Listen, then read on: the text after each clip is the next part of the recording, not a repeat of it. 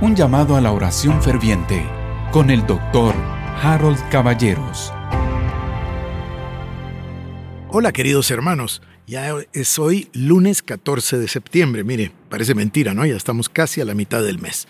Quiero aprovechar un segundito para saludar a todos los hermanos que nos escuchan en México y en Centroamérica, porque esta semana va a ser semana de fiestas patrias en varios de nuestros países. Los guatemaltecos lo celebramos el 15, los mexicanos tienen la celebración del grito, qué cosa más emocionante es, por cierto, he participado con ellos y, y me gusta muchísimo. Pero bueno, vamos a comenzar ahora el capítulo número 2 de la carta del apóstol Santiago, y dice así. Hermanos míos, que vuestra fe en nuestro glorioso Señor Jesucristo sea sin acepción de personas. Porque si en vuestra congregación entra un hombre con anillo de oro y con ropa espléndida, y también entra un pobre con vestido andrajoso, y miráis con agrado al que trae la ropa espléndida, y le decís, siéntate tú aquí en buen lugar, y decís al pobre, estate tú ahí en pie, o siéntate aquí bajo mi estrado, ¿No hacéis distinciones entre vosotros mismos y venís a ser jueces con malos pensamientos? Hermanos míos, amados, oíd, ¿no ha elegido Dios a los pobres de este mundo para que sean ricos en fe y herederos del reino que ha prometido a los que le aman? Pero vosotros habéis afrentado al pobre. ¿No os oprimen los ricos y no son ellos los mismos que os arrastran a los tribunales?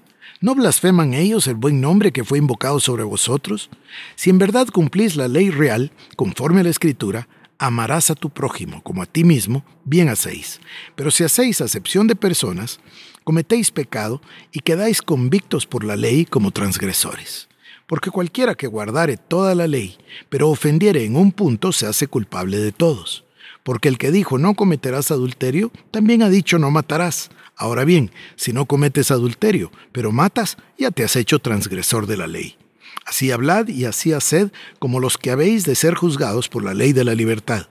Porque juicio sin misericordia se hará con aquel que no hiciere misericordia, y la misericordia triunfa sobre el juicio. Este es un pasaje muy largo, así que voy a tratar de escribirle que estos 13 versículos están divididos en esta forma. Número uno, el precepto, o puede llamarlo usted admonición, o le puede llamar la advertencia, es el versículo 1. Ese lo trataremos mañana. Después del versículo número 2 al 4, tenemos la ilustración que proviene del diario, de la vida misma, de lo que sucede en cualquier parte cuando se hace acepción de personas o lo que nosotros llamamos clasismo. En otros lugares a las clases se les llama castas.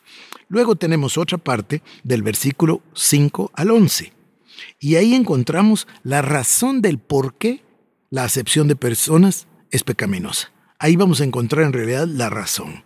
Y luego en el versículo 12 y 13 vamos a encontrar la conclusión.